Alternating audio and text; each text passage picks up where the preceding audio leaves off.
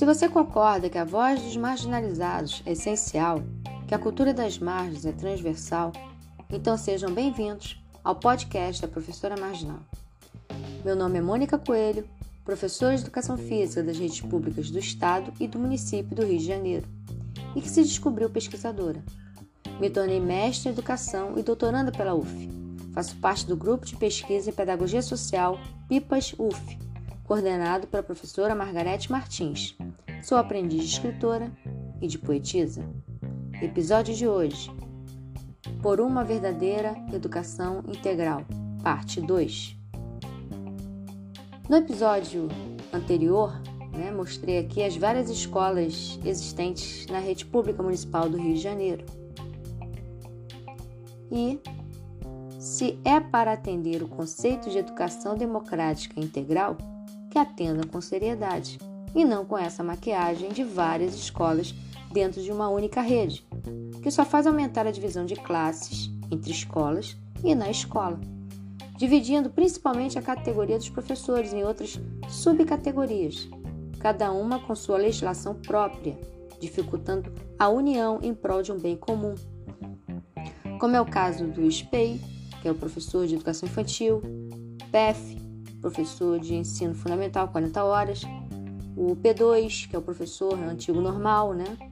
De primeira a quarta, de 22 horas e meia, o professor especialista, que é o P1, é, de educação física, artes, inglês, né? De 16 horas, tudo dentro da mesma escola.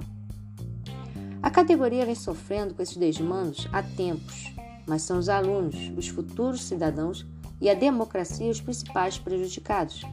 Quando o sistema, entre aspas, obriga o responsável da criança em deixá-la numa creche dos quatro meses até os três anos, depois esta é transferida para uma escola e lá convive dos 4 até os 10, e depois para uma outra, dos 11 aos 14, em nome de uma, entre aspas, reestruturação, que vem sendo realizada há décadas na rede municipal e chamo essa reestruturação, se me permitirem dizer, de divisão da luta. E usam o discurso da reestruturação para atender às demandas, entre aspas, que também chama aqui de objetivos do capital. Os professores do segundo segmento foram juntos com os alunos convidados a se retirarem de suas escolas de origem, assim como os responsáveis desses alunos forçando ambos a uma separação compulsória de seus amigos, colegas e afetos, enfraquecendo sua identidade, sua comunidade e o seu coletivo. Princípios fundamentais na construção da cidadania para o sustento e garantia da real democracia.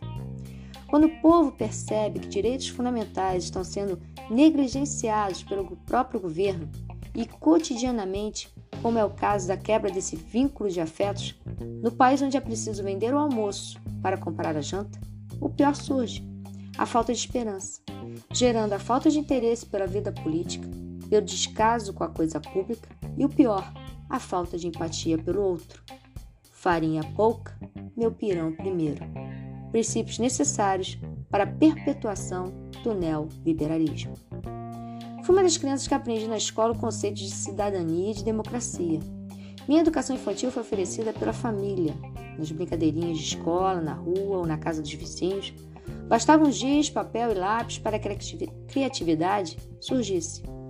Entrei para a escola pública municipal aos 5 anos e só saí com 13 para a escola técnica estadual ao lado da municipal.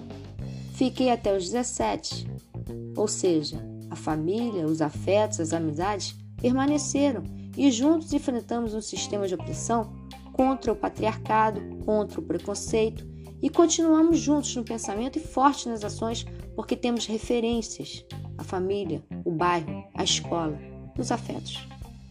Tive a oportunidade de participar durante um ano de minha adolescência, em 1986, em um projeto que atendia os verdadeiros objetivos da educação integral, e por isso conheço a diferença de educação integral e essa maquiagem que a rede de ensino do Rio de Janeiro oferece como turno único.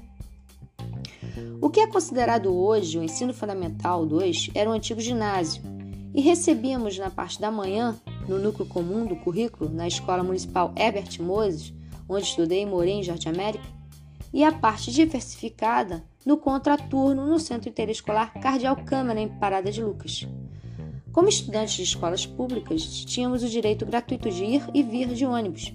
Devíamos apenas apresentar carteirinha escolar e estarmos uniformizados.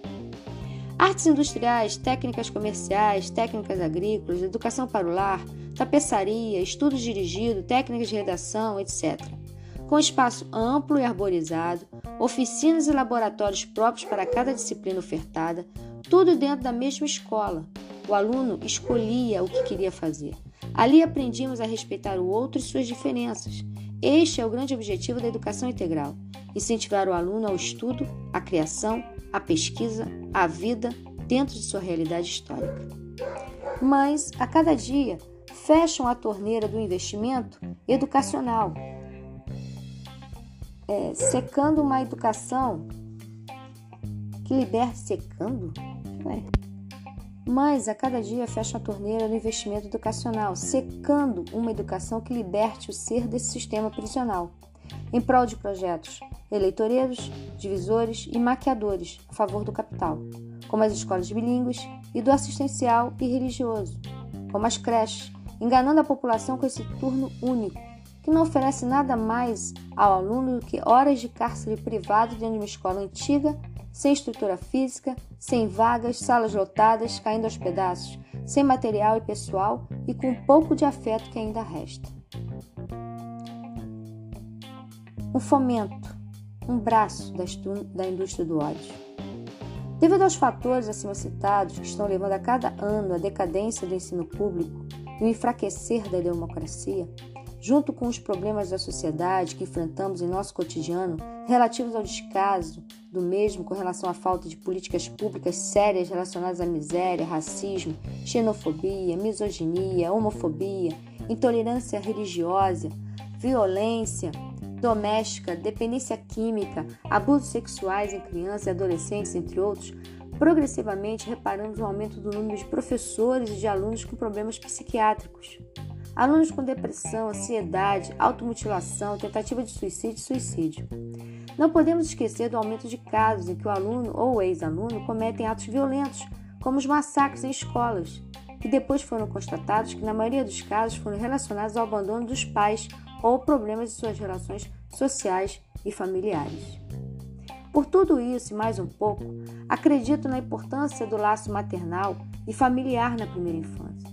O Estado precisa dar condições para que essa criança venha ao mundo com a certeza de ser amada e não abandonada como está sendo tanto pelos Estado como pelos pais em vida, ou mesmo antes de nascerem muitos lixões e rios das favelas. O exercício da cidadania se inicia ao nascer desse futuro cidadão. Se este foi respeitado pela pátria quando nasceu, irá respeitar sua pátria-mãe, exercendo sua cidadania em prol da democracia. Devemos cuidar daqueles que são a base de qualquer sociedade, a família, principalmente daqueles em situações de vulnerabilidade, os pais. Em vez de investirem nas creches, invistam na assistência, na saúde, na educação, na geração de empregos, na criação de leis que amparem as mães trabalhadoras, como trabalho remoto, redução de carga horária, na criação de escolas para mães e filhos, na criação de espaços onde as mães possam trabalhar e estarem perto de seus filhos, como espaço famílias, por exemplo por menos caridade e assistencialismo, por mais direitos e condições para uma vida digna. Que as crianças recebam a atenção da família e que os adultos possam viver harmoniosamente em paz consigo e com o outro. O mundo agradece. Por outra educação. Acredito numa educação sem creches, para que os futuros cidadãos sejam atendidos na primeira infância pelo amor materno e fraternal da família, atendendo os verdadeiros princípios da educação integral família, escola, comunidade. Acredito numa educação em que as crianças de 4 até os 10 anos sejam atendidas em escolas parciais para que os laços familiares e sociais não sejam rompidos, continuando a família a responsabilidade de educar em parte seus filhos, junto com um núcleo curricular comum a todos, atendendo às demandas dos alunos de nossa sociedade, baseado na Constituição, com o ensino laico e plural, para que os problemas sociais sejam minimizados e até extintos. Acredito uma educação horário integral a partir dos 11 anos, já que os laços familiares fortalecidos e com uma melhor compreensão desses alunos sobre sua sociedade.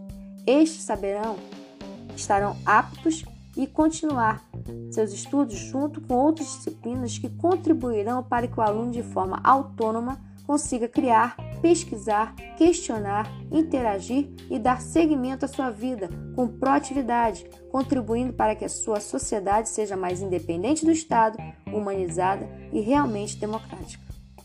E chama essa outra educação de educação luminosa. Nada tem em comum com o iluminismo de Rousseau, mas sim com a liberdade do ser, adquirida através da coragem e da luz advindos do conhecimento de Platão. É preciso não só sair da caverna, é necessário destruí-la. Não ao turno único, sim à educação integral, humanizada, democrática, pública e de qualidade. Essa é a minha bandeira. O objetivo desse canal de comunicação é justamente esse: de fomentar reflexões cerca do cotidiano baseadas em ações e pensamentos do senso comum e de grandes mestres. Se você gostou, compartilhe. Só na interação, conectando com o outro, que ampliaremos nossa rede de saberes e de fazeres em prol de um mundo melhor. Em breve, mais um episódio no podcast da Professora Marginal. Saudações marginais. Thank you.